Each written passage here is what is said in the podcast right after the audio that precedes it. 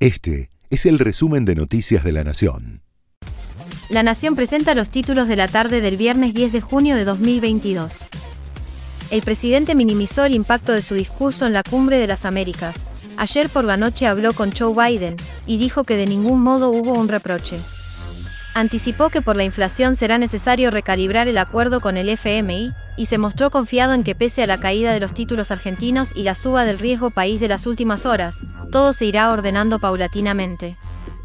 Polémica por el gasoducto. Matías Culfas negó ante la justicia tener conocimiento de posibles delitos relacionados con la corrupción en Vaca Muerta. En una declaración de casi dos horas, el exministro declaró frente al juez Rafecas y al fiscal Stornelli, y dijo que a lo que alude en el texto de su renuncia solo se trató de discrepancias y discusiones políticas. En ningún momento quise señalar o hacer mención a actos de corrupción, declaró.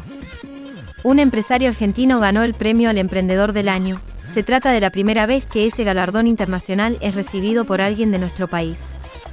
El ganador es Gastón Taratuta, fundador del grupo Aleph, que creó en Miami la firma de marketing digital Internet Media Solutions.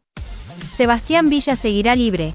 El delantero de Boca continuará en libertad en el proceso judicial donde está imputado de abuso sexual. Así lo resolvió el juez de garantía Javier Mafuchi Moore, al rechazar el pedido de detención que había presentado la fiscal Vanessa González.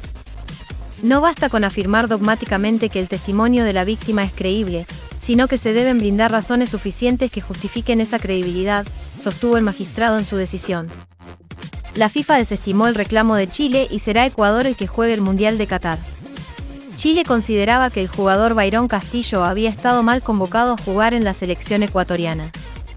Lo acusaba de ser colombiano y haber usado un certificado de nacimiento falso para integrar la selección ecuatoriana. Para la FIFA, están todos los papeles en regla. Este fue el resumen de Noticias de la Nación.